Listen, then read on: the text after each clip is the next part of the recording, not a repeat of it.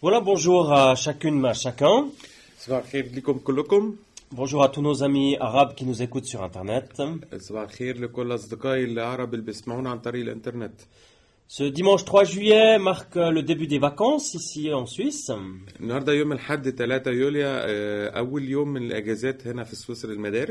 Donc le début de la pause de l'été. Et puis on pourrait dire voilà, on va bientôt y arriver. ونقول أهو خلاص قريب هنخلص هنوصل On est bientôt au bout. في الآخر هنوصل على آخر الطريق دلوقتي Je parle de l'Eurofoot. طبعا بتكلم على البطولات الأوروبية Encore une semaine, une petite semaine. ناقص أسبوع كمان أسبوع صغير Euh, depuis dimanche passé, plusieurs euh, nations ont dû rentrer à la maison. من يوم الحد اللي فات كان في كذا دولة رجعوا البيت On peut dire bye bye England. نقدر نقول مع السلامة إنجلترا peut dire au revoir la Belgique une fois. آه، ومع السلامة برضو لبلجيكا On peut dire arrivederci Italia. arrivederci لإيطاليا Et nous les Suisses, on reste humbles. احنا للسويسريين هنفضل متواضعين Ça fait déjà un moment qu'on est rentré à la maison. بقالنا فترة رجعنا البيت ويعني خرجنا من البطولة Et puis on se repose. وعندنا وقت راحة Mais courage, on est bientôt au bout. ولكن بنتشجع خلاص قريب هنخلص من كل الحاجات دي. Donc ceux qui aiment le foot et surtout ceux qui n'aiment pas للناس اللي بتحب كرة القدم وبالذات الناس اللي ما بتحبهاش on sera bientôt libérés de l'écran هنكون آه، متحررين من شهادات من شاشة التلفزيون. Des dialogues qui sont parfois assez vides يا إما الحوارات اللي بتكون فاضية ملهاش معنى. de foot في في مجال الكورة. Est-ce que les t-shirts déchirent ou est-ce que les t-shirts déchirent pas التي شيرتات بتتقطع وما بتتقطعش. اسكو يا فوت اسكو يا با فوت كانت آه، بينالتي كانت مشكلة ولا لأ؟ Donc dans une semaine on aura un temps de pause في خلال أسبوع هيبقى عندنا وقت راحة من كل ده. Ouf ça va faire du bien آه ده كان هيبقى شيء كويس لينا Mais jusqu'aux Jeux Olympiques qui vont prendre le 5 août. بس آه، مش هتطول لأن الألعاب الأولمبية هتبتدي يوم 5 أغسطس Mais alors on pourrait se poser la question, est-ce que ça s'arrête jamais إحنا بنسأل نفسنا السؤال هو هو ما بتوقفش أبدا الحاجات دي؟ Si, ça s'arrête. أيوه طبعا بتوقف Il y aura une pause. هيبقى في دايما راحة Et une pause qui fait du bien. بتعم- بتبقى كويسة لينا Si je pense aux écoliers, لما بفكر على الناس اللي بتروح المدارس la pause elle a déjà commencé depuis vendredi passé. الراحة ابتدت من يوم الجمعة اللي فاتت Un temps de vacances particulier.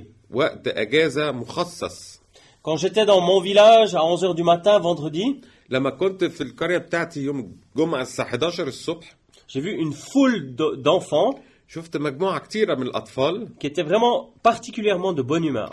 كانوا كلهم مبسوطين و... وسعدة جدا Heureux, joyeux de rentrer à la maison مبسوطين إن هم هيرجعوا البيت et de se préparer pour ce temps de vacances. وبيجهزوا نفسيهم للوقت الأجازة اللي هيبتدي ده Un peu plus de 60 000 minutes de pause. تقريبا أكتر من 60 ألف دقيقة راحة Et c'est vraiment le bienvenu. وده طبعا شيء آه، مرحب بيه Et pour le message de ce matin, لرسالتي النهارده mon inspiration, elle a été orientée par ce temps de pause. آه، عايز أوجه الرسالة من من راحه وقت الراحة دي. Et parfois dans nos vies, on a des temps de pause qu'on choisit, وفي ساعات في حياتنا بيبقى في أوقات راحة إحنا بنختارها. Et il y a encore ceux qu'on choisit pas. وفي أوقات برضو إحنا ما بنختارهاش. Une sorte de mise en touche, حاجات إحنا بنكون مطرودين من مكان أو مبعدين من مكان. Un arrêt, و- و- وقت عشان نقف فيه. un temps différent du rythme normal.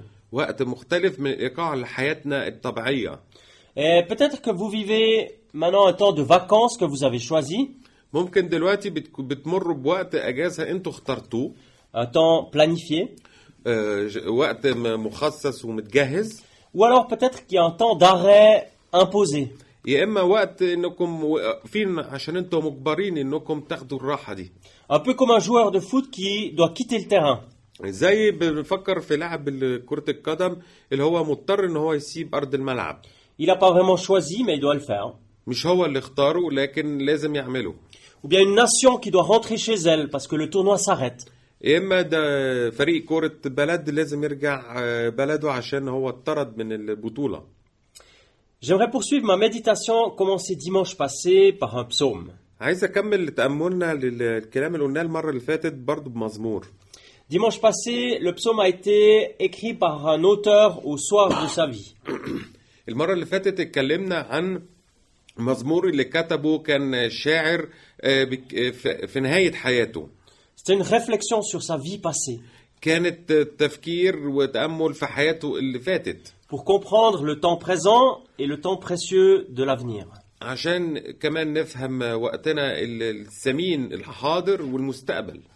Aujourd'hui, le psaume 61, النهاردة هنتكلم عن المزمور الواحد وستين ça reflète une prière d'un temps particulier du roi David. آم، بيتكلم على الصلوة في وقت معين ومحدد في حياة الملك داود Une sorte de mise en touche. آه، وقت آه، اتبدل فيه أو اتطرد فيه Un temps particulier, on pourrait presque dire des vacances, mais ça n'en était pas vraiment. وقت مخصص نقدر نقول إن هو برضه كان أجازة بس هو فعلا ما كانش فعلا أجازة. Un temps d'arrêt, de stop, ça c'est plus réaliste. وقت توقف ده هو ال- ال- الواقع اللي نقدر نقوله. Sortir du terrain de l'action نخرج من أرض الواقع. pour réfléchir, عشان نفكر. méditer, comprendre, ونأمل ونفهم. comprendre ce qui se passe et préparer la suite. نفهم إيه اللي بيحصل دلوقتي عشان نقدر نجهز اللي هنقدر نعمله بعدين. Moi je trouve ça inspirant pour l'été qui vient. بشوف ان ده شيء كويس لينا بالصيف اللي هيجي C'est un temps particulier de mise à part وقت مخصص ان احنا نحطه على جنب pour méditer la suite. عشان نفكر في المستقبل Mais aussi pour s'approcher de Dieu, وكمان عشان نقدر نقرب من ربنا avoir du temps, ويكون عندنا وقت prendre du temps. ناخد وقت Alors on va lire le, ce psaume 61 هنقرا المزمور 61 et on va réfléchir à quelques pensées pour nos vies. وهنبتدي نفكر في كذا فكرة لحياتنا. اسمع يا الله صراخي وأضع إلى صلاتي. من أقصى الأرض أدعوك إذا غشي على قلبي. إلى صخرة أرفع مني تهديني لأنك كنت ملجأ لي. برج قوة من وجه العدو. لأسكن في مسكنك إلى الدهور. أحتمي بستر جناحيك. سلاد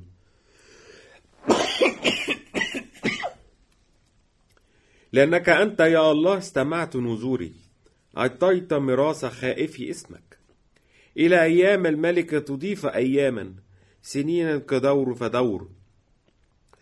يجلس قدام الله إلى الدهر. اجعل رحمة وحقا يحفظنا يحفظانه. هكذا أرنم لاسمك إلى الأبد لوفاء نذوري يوما فيوم. Un temps particulier, وقت مخصص un temps différent. وقت مختلف J'ai choisi pour titre de ce message بختار آه، عنوان للرسالة النهاردة une mise en touche bienfaisante. وقت اتطردنا فيه أو اتبدلنا فيه آه، ليها عمل صالح C'est un peu paradoxal en fait, ده شيء م- مت- متناقض فعلا parce qu'au fond de nous, on n'aime pas trop être mis en touche. لأن احنا جوانا ما بنحبش نكون مضطردين أو اتبدلنا On n'apprécie pas trop être éloigné du rythme normal, ما بنحبش ان احنا نخرج من آه، من ايقاع حياتنا الطبيعي d'être éloigné de l'action, du faire, نكون اتبعدنا من آه، من ال- من العمل نفسه ou quand on nous prend des responsabilités. او بياخدوا مننا مسؤوليات كانت عندنا Mais en fait, ça peut devenir bienfaisant ولكن ممكن يكون ده عمل صالح. Et c'est directement lié à notre capacité de rebondir. وده بيدينا آه، ال- القوة والقدرة إن إحنا نبتدي من نبتدي من أول وجديد. Ou encore mieux formulé, أو يا إما إن إحنا نجهز كويس. c'est lié à notre ouverture à Dieu. ده بي بي بيكون آه، متعلق ب- بعلاقتنا مع الله. pour que Dieu puisse utiliser au mieux ce temps particulier dans nos vies. On se sent encore plus dépendant de lui. C'est comme un temps de mise à part. Alors les trois accents que j'aimerais dire ce matin. في الثلاث نقاط اللي عايز اتكلمهم النهارده on peut les appliquer soit à un temps de vacances ممكن نعيشها في كمان في اوقات اجازتنا qui va s'ouvrir maintenant cet été, اللي هي هتبتدي دلوقتي في الصيف ده ou alors soit un temps de mise en touche où on est éloigné de l'action يا اما وقت احنا بنكون آه، مبعودين او مطرودين او متبدلين من آه، من العملات الاعمال دي un temps qu'on n'a pas forcément choisi ou décidé, وقت احنا مش فعلا احنا اللي اخترناه او قررناه mais qu'on peut utiliser pour la suite. ولكن نقدر نستعمله لبعدين. Si parfois notre situation elle est compliquée, لو مثلا آه، الأوضاع بتاعتنا متعقدة شوية ou parfois inconfortable, يا إما ما نقدرش نواجهها. Dieu te donne la capacité de rebondir, ربنا بيديك ال- الإمكانيات إنك أنت تبتدي من أول وجديد. De tirer profit de cette mise en touche. إنك حتى تستغل الوقت اللي أنت أخدته راحة أو أخدته على جنب ده. Alors mon premier point c'est conduis-moi vers le rocher inaccessible. اول نقطه بتقول آه، ارشدني للصخره دي اللي ما اقدرش اوصل لها Le point 2 c'est une protection de Dieu النقطه الثانيه هي حمايه من الله qui est puissante et douce. اللي هي قويه وحنينه Et le point 3 c'est la générosité, ورقم ثلاثة هو الكرم بتاع الله l'héritage et la louange. الميراث والتسبيح Dans le psaume 61, on est dans le psaume d'un roi في المزمور 61 ده مزمور ملك qui a été mis en touche, qui est, qui, qui est poursuivi. ان هو كان مطرود كان ناس بت بتيجي بتمشي وراه Parce que David, quand il a écrit ce psaume, il était fugitif. آه، كانت الناس بتطرده لان كان الملك داود وقتها كان هربان من الناس Il fuyait son propre fils Absalom, كان آه، كان آه، هربان من ابنه أبس- ابسالوم qui s'était révolté contre lui, اللي- ان هو آه، آه، بقى ضده qui voulait prendre sa place. وكان عايز ياخد مكانه Son propre fils, ابنه qui se lance à la poursuite de son père اللي هو كان بيطرد ابوه et qui veut même le tuer وكان حتى عايز يقتله pour pas qu'il puisse retourner à Jérusalem reprendre le trône. عشان ما يقدرش كان يرجع يقدر يرجع لاورشليم وفي في مركزه Alors comment est-ce que David devait ressentir cette situation إحنا بنفكر إزاي داوود كان يقدر كانت إيه إحساسه ومشاعره في الوقت ده Lui qui était un grand roi en Israël, هو كان ملك كبير في إسرائيل il doit fuir maintenant, il est comme mis en touche. دلوقتي م- مطرود الناس بتطرده وكان لازم يهرب Sûrement qu'il avait jamais pensé que son règne se terminait comme ça. أكيد ما كانش مفكر إن ملكوته على الأرض ده كان هينتهي بال- بالطريقة دي Ça faisait pas partie de son plan. ما كانش حت- في دماغه ال- أو خريطة حياته كده. Même si au début de son ministère, il avait déjà dû fuir, حتى كان في بدايته آه، لما كان ملك كان برضه اضطر إن هو يهرب كتير. Parce qu'il y avait une jalousie violente du roi Saül. لأن كان في شاول كان في غيرة رهيبة من من ناحيته. Et maintenant, il est obligé de revivre presque une même situation. ودلوقتي هو مضطر إن هو يعيش نفس الموقف ده تاني.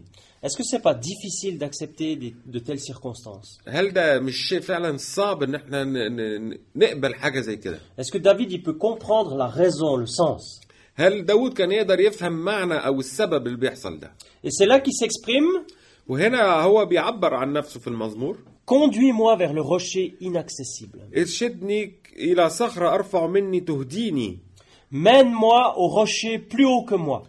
وديني لصخره ارفع واعلى مني Peut-être c'est physiquement pour de vrai, ممكن آه، جسميا وفعلا peut-être c'est spirituellement. وممكن كمان روحيا Mène-moi au rocher plus haut que moi. وديني لصخره اعلى مني David, il prend le moment et il le transforme en prière.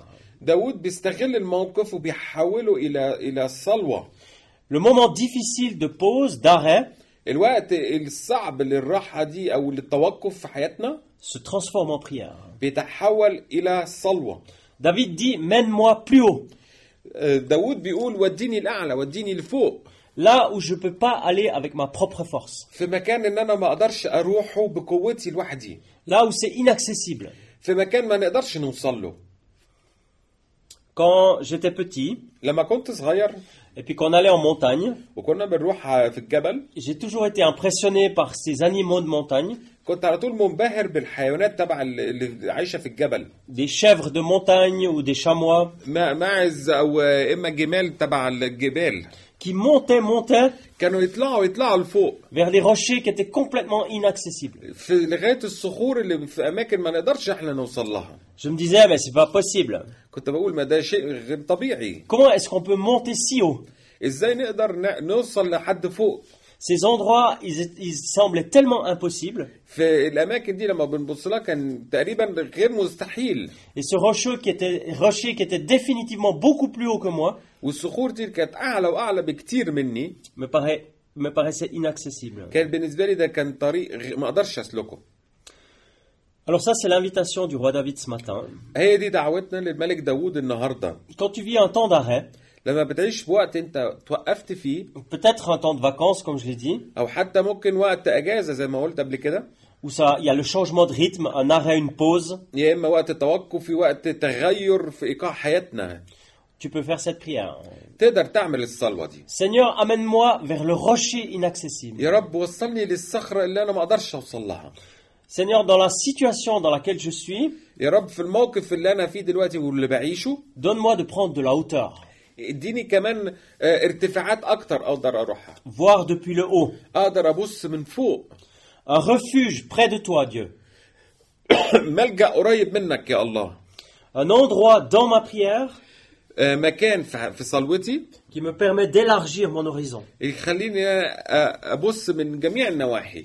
Parce que tu sais, des fois, on est tellement dans notre situation لانك عارف ان ساعات بنكون في حالاتنا في مو- مواقفنا qui peut être compliquée, difficile, بتكون متعقده بتكون صعبه que notre regard, il est limité. ونظرتنا بتكون محدده باللي تحت On voit plus que notre situation. ما بنشوفش غير الموقف بتاعنا ده Et puis, il nous manque une vision qui est large, وبيبقى في نقص من ان إحنا نشوف نظره بعيده qui est plus haut et qui voit plus loin. بتكون اعلى وبنشوف لابعد من كده Et cette prière de David, elle nous invite ce matin وصلوة داوود بتدعونا النهارده الصبح de nous placer dans un endroit différent. ان احنا ن- نغير مكاننا في مك- في مكان تاني مختلف Vous savez, personnellement, j'aime bien prendre de la hauteur physiquement, pour de vrai. انا شخصيا في الحقيقه بحب دايما اكون في دايما في مواقع عاليه Je suis pas un vrai montagnard. أنا مش واحد بحب كتير أعمل رياضات الجبال. Comme dans l'église ici, je sais qu'il y a des montagnards. أنا بعرف إن في الكنيسة هنا عندنا في ناس كتيرة بتعمل حاجة كده. Mais quand même, j'aime bien prendre la hauteur pour réfléchir à ma vie. ولكن أنا بحب دايما أكون في الارتفاعات عشان أفكر كويس في حياتي. Et d'élargir mon horizon. وإن أنا أوسع نظرة الح... نظرة حياتي. Alors, est-ce que durant cet été, tu vas prendre de la hauteur dans ta prière هل انت في فتره اجازتك الصيف ده هتاخد ارتفاعات برضو عشان تقدر تفكر Est-ce que tu vas profiter de ce temps différent, هل هتستغل الوقت المختلف ده un temps d'arrêt peut-être, او حتى وقت التوقف pour aller dans un endroit qui est haut et inaccessible عشان تقدر توصل لمكان عالي ومحدش يقدر يروحه Une plateforme que Dieu prépare. طريق ان ربنا بيجهزه لك Peut-être dans la prière de manière surnaturelle. ممكن بطريقه كمان غير طبيعيه Un endroit protégé. مكان آه، محمي محميه طبيعيه Alors moi je dis Alléluia parce que c'est ce que Dieu prépare pour toi. أنا بقول هللويا لأن هو ده فعلا ربنا اللي مجهزه لك Dans ta situation. في حالتك Il te dit, viens sur ce rocher inaccessible. Et moi, je vais te permettre de voir plus loin et plus large. Mon deuxième point, c'est la puissante et douce protection de Dieu. Et je vais utiliser une image qui est très actuelle عايز استعمل آه، صوره معينه pour dire se réfugier ou aller sous ses ailes. عشان آه، نقدر نشوف آه، ملجا آه، او تحت آه، تحت جناحاته Je l'ai dit avant, on est en plein Eurofoot, c'est bientôt fini. قلت زي, زي ما قلت في الاول احنا في في بطولات الاوروبيه وخلاص قربت هتخلص Et j'ai repensé au jour où j'allais voir notre fils jouer au foot pour l'encourager. وفكرت في يوم من الأيام كنت رحت أشوف ابني وهو بيلعب بالكورة وكنت رايح عشان أشجعه. وشفت إزاي إزاي بيحصل مع المدرب. هو عارف كويس اللاعبين بتوعه. Et puis c'est vrai il y a une différence en, un peu entre euh, la manière d'entraîner وطبعا في طرق مختلفه في عن طريقه التدريب quand on fait du football de base ou du foot élite, c'est différent. يا اما إحنا ما بين ان إحنا بنلعب كوره هوايه يا اما كو- كوره عشان إحنا فعلا متخصصين في لعب الكوره Mais ce que j'ai vu, c'est que le coach, il fait des remplacements وشفت ان المدرب بيعمل تبديلات pour que tous les joueurs puissent jouer. عشان كل اللاعبين يقدروا يلعبوا. Et c'est très intéressant de voir la réaction des joueurs. وده شيء آه، مهم إنك تشوف رد فعل اللاعبين. Quand ils sont rappelés sur le banc de la touche. لما يكونوا آه، متبدلين ولازم يخرجوا يقعدوا في الدكة التبديلات بره On peut même voir ça maintenant dans les grandes équipes de l'Euro. حتى كمان ده نقدر نشوفه في البطولات الأوروبية. Certains juniors, quand ils doivent quitter le terrain pour aller en pause, même si c'est que quelques minutes, il y en a qui se fâchent beaucoup. Euh, ils aimeraient rester dans le match. Et c'est vrai, aujourd'hui, qui c'est qui aime bien être mis en touche? فعلا مين مين فينا النهارده يحب يكون اتطرد أو يتبدل؟ كيس كي ام لاسي سا بلاس كيلكان دوتر؟ مين فينا يحب يسيب مكانه لو حد تاني؟ Quand on est mis comme ça sur la touche, on a l'impression qu'on est لما بنكون متبدلين أو مطرودين عندنا الإحساس إن إحنا محطوطين على جنب. On pense que peut-être qu'on joue إيه، بنفكر يا إما إحنا يمكن بنلعب وحش. Qu'on n'est pas dans le يا إما إحنا فعلا ما بنسجلش الهدف. Et puis pour d'autres joueurs, c'est contraire. وبالنسبه للاعبين تاني ده العكس Pour des juniors qui étaient mis euh, en pause, لناس شباب بيكونوا محطوطين آه، في وقت الراحه ils avaient l'air contents, soulagés بيبقوا مبسوطين مستريحين de pouvoir retourner s'asseoir. عشان هما يقدروا يرجعوا يقعدوا تاني C'est comme si l'entraîneur avait fait une grâce. زي ك- كان المدرب اداهم بركه اداهم هديه Et c'est vrai que quand il y a de la compétence chez l'entraîneur, فعلا لما يكون في منافسه بالنسبه للمدربين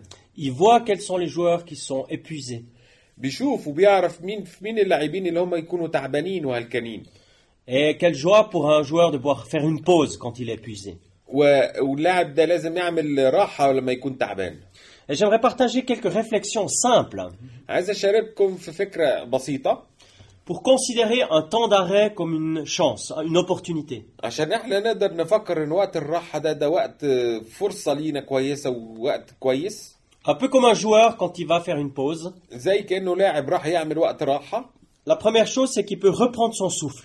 اول حاجه ان هو يقدر ياخد نفسه من اول وجديد C'est difficile de jouer correctement quand on a le souffle coupé. صعب ان احنا نلعب كويس لما بيكونش عندنا نفس ان احنا نقدر نجري حتى Et si tu lis la Bible, لو بتقرا الانجيل tu vas découvrir que le souffle, c'est le signe du Saint-Esprit. هتكتشف ان النفس ده ده بيجي من روح القدس Et combien de personnes autour de nous ont parfois le souffle coupé وكم واحد ما بيننا بيبقى عنده نفسه مقطوع dans notre vie quotidienne, في حياتنا اليوميه dans notre engagement spirituel, في في حياتنا الروحيه dans notre vie de famille, في حياتنا العائليه là où nous travaillons, أو حتى فين وإحنا بنشتغل comme si on avait le souffle coupé. زي ما بنكون عندنا نفسنا مقطوع Et c'est difficile de continuer وده صعب ان إحنا نكمل لقدام بعدين parce que tu as besoin de l'Esprit Saint. لانك محتاج للروح القدس Alors des fois c'est bien que le coach il nous rappelle يبقى كويس ساعات إن المدرب بي بيندهنا إن إحنا نطلع بره عشان نقدر ناخد نفسنا من اول وجديد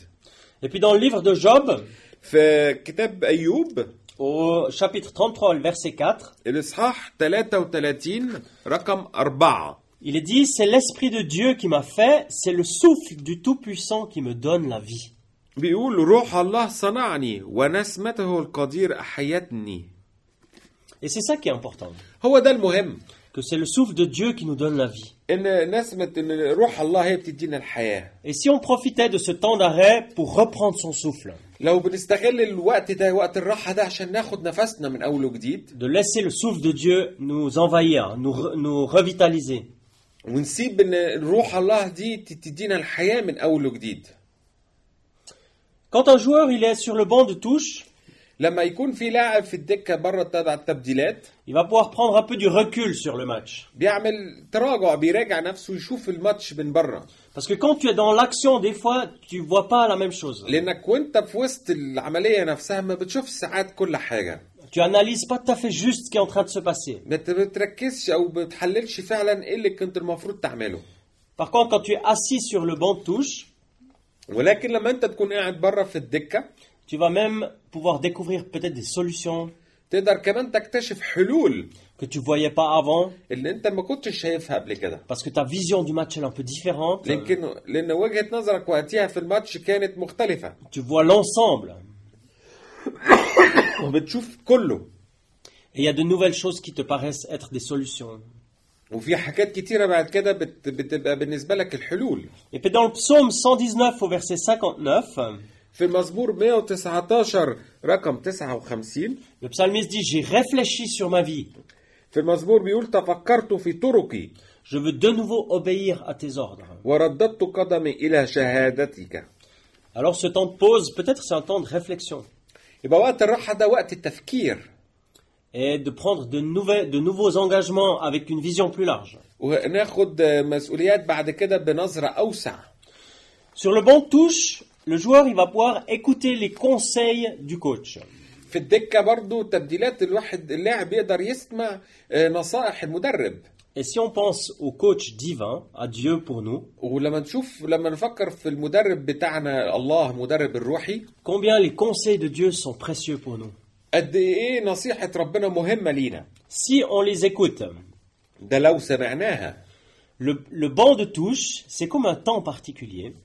الدكة دي الت- التبديل أو الطرد ده وقت مخصص ومعين où tu peux avoir une meilleure écoute. تقدر يبقى تسمع كويس فيه. Parce qu'on est plus près du coach. لأن إحنا قريبين من من المدرب Et peut-être que si on entend ses conseils, ممكن حتى إحنا ما بنسمع نصيحته. on va pas vouloir euh, vivre notre, notre vie ou diriger notre vie selon nos idées. مش هنقدر بعد كده عايزين نكون عايزين نعيش حياتنا أو نوجه حياتنا زي ما إحنا عايزين. Alors, le temps d'arrêt peut devenir un lieu de conseil. يبقى وقت التوقف ده بيبقى وقت نصيحة Et là aussi, dans le psaume 32, وفي المزمور 32 au verset 8, il est dit رقم 8 بيقول Je vais t'enseigner et te montrer la route. بيقول انا هعلمك وهوريك الطريق Je vais te donner un conseil en gardant les yeux fixés sur toi. هديك نصيحة وانا مثبت عيني في عينك Voilà ce que l'entraîneur divin te dit. هو ده المدرب الروحي العظيم اللي بيقوله لك Je vais te donner un conseil en gardant les yeux fixés sur toi. هديك نصيحة وأنا مثبت عيني في عينك Et sur le banc de touche, le joueur va aussi pouvoir recevoir des soins. وبرضه في دكة التبادل ده ال- ال- اللاعب يقدر ياخد آه، آه، حاجات صحية يعالجوه On le voit parfois, un match, ça fait- on peut se faire mal. نشوف طبعا في الماتشات ان الناس ممكن تتعور Bon, des fois, les joueurs font semblant d'avoir mal. ساعات بقى طبعا ال- اللعيبة بتعمل نفسها ان هي متعورة Mais quand il y a des vraies blessures, لما يكون في اصابات فعلية tu as besoin de te soigner. بتكون لازم تتعالج Et dans la vie, c'est la même chose. وفي حياتنا برضه هي نفس الحاجة Tu vis des déceptions. بتعيش آه، في حاجات سيئة Parfois, tu as des frustrations. ساعات بتكون متضايق ومتعذب Ou bien tu vis des trahisons. يا اما بتعيش اوقات خيانة Et c'est comme des plaies qui sont en nous. ما بتكون جروح جوانا Et le banc de touche, le temps d'arrêt, والوقت التوقف ده c'est aussi un endroit où tu reçois des soins. هو ده مكان انت بت بتستقبل فيه آه، علاجات لل- لل- للاصابه بتاعتك Et puis dans le prophète Jérémie, وفي جيرميا بيقول au chapitre 30, le verset 17, رقم 30 16 c'est une promesse de Dieu pour toi. عندي وعد ربنا ليك Je vais soigner tes blessures هعالج اصاباتك et t'apporter la guérison. واديك الشفاء Et sur le banc de touche encore, le joueur va pouvoir boire.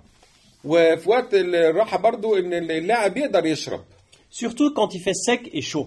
خاصه لما بقى الجو حر Et c'est un peu comme dans nos vies des fois. زي في حياتنا برضو Quand il fait sec et chaud, on est assoiffé. لما يكون الجو حر و... وفي حر شديد بنكون عطشانين C'est comme si on n'a plus d'eau parce qu'on a donné chaque jour, chaque jour. زي ما يكون إحنا ما عندناش ميه خالص لأن إحنا كل يوم استهلكناها Et le monde dans lequel on vit, وفي العالم اللي إحنا عايشين فيه je pense que souvent il est très sec. ساعات بحس ان هو ناشف Et puis quand il y a des pluies, لما يكون في مواقع نقدر ناخد منها الميه les pluies du monde, c'est comme une eau qui stagne. بتكون تبع العالم هنا كلها تبقى ميه راكده Elle n'est pas tellement rafraîchissante. ما بترويش Elle est même dangereuse des fois. ولكن ساعات كمان بتكون خطيره لحياتنا Alors comment est-ce qu'on peut étancher la soif إزاي نقدر نرضي عطشنا La vraie soif, celle qui est profonde. العطش الحقيقي اللي هو العميق اللي جوانا Jésus, quand il est à Jérusalem, il dit la chose suivante. المسيح لما كان في اورشليم كان بيقول Si quelqu'un a soif, ما- اللي كان العطشان il peut venir à moi et boire. ياتي الي ويشرب Et c'est beaucoup plus que de l'eau. وده اكتر من ميه C'est beaucoup même plus que de l'isostar ou une boisson énergisante pour sportifs. او اكتر من كوكاكولا واي مشاريب تانية رياضيه حتى C'est vraiment quelque chose euh, pour étancher notre soif profonde. دي فعلا حاجه تقدر تروي عطشنا العميق Alors, en méditant ces quelques points, ان احنا لما- لما بنفكر في الك- في النقط دي non pas de l'euro, mais d'une invitation d'un coach divin, مش بالبطولات الاوروبيه ولكن بدعوه من مدربنا الروحي tu réalises que le banc de touche, c'est tellement important. هتكتشف ان وقت اللي دكه التبادل التبادل دي ده وق- دي حاجه مهمه جدا Que Dieu peut le transformer en un temps privilégié. ان ربنا ي- يحوله لك لوقت مخصص وحلو Parce que finalement, chaque homme et chaque femme لان كل رجل وكل سيده est déjà passé sur le banc de touche dans sa vie. La question, c'est pas de savoir s'il y en a ou s'il y en a pas. La question, c'est de savoir qu'est-ce qu'on va en faire avec Dieu.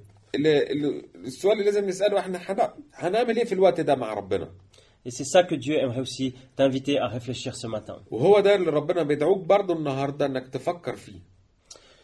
Je passe à mon dernier point.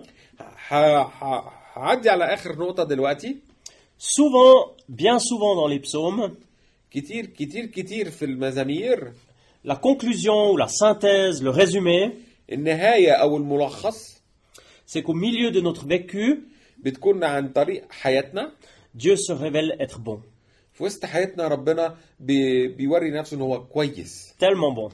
كويس كتير Si on relit le psaume, إحنا لو نقرا تاني المزمور on va y découvrir la bonté de Dieu, هنكتشف عظمه الله l'héritage que Dieu donne, الميراث اللي ربنا بيديهولنا les, les générations que Dieu veut bénir, encourager. الاجيال اللي ربنا عايز يباركها ويشجعها Et souvent, la conclusion du psalmiste, ومعظم الاوقات ان الملخص لل- للمزمير اللي كتب المزمور c'est de réaliser que dans ma situation, ان احنا نكتشف ان في ح- في موق- مواقفنا احنا qui est pas simple, اللي هي مش بسيطه eh bien Dieu, il est mon refuge. ان ربنا هو ملجئي Et c'est tellement bon de le connaître, وده شيء عظيم ان احنا نعرفه parce qu'il est disponible. لان هو موجود على طول لينا Il est encourageant, ان هو مشجع beaucoup mieux qu'un coach avec un costard. احسن كتير بمدرب بلبس رياضي Alors c'est ce que Dieu aimerait te dire, si il te permet d'avoir un temps particulier cet été, ربنا بيقول لك برضو انك لو عايز وقت مخصص معين في الصيف ده s'il permet un temps de mise en touche, انك تعمل وقت التبدل تبدل نفسك وتطرد نفسك من الملعب c'est qu'il veut encore se révéler. لان هو عايز كمان يوري نفسه في حياتك Il veut encore t'aimer. عايز يحبك كمان Il veut encore te permettre de comprendre son plan pour ta vie. عايز خ... كمان يوريك ويعرفك خريطته هو اللي عاملها لك لحياتك Son regard à lui sur ta vie. نظرته ليه هو في حياتك Quelle grâce que de connaître ce Dieu d'amour.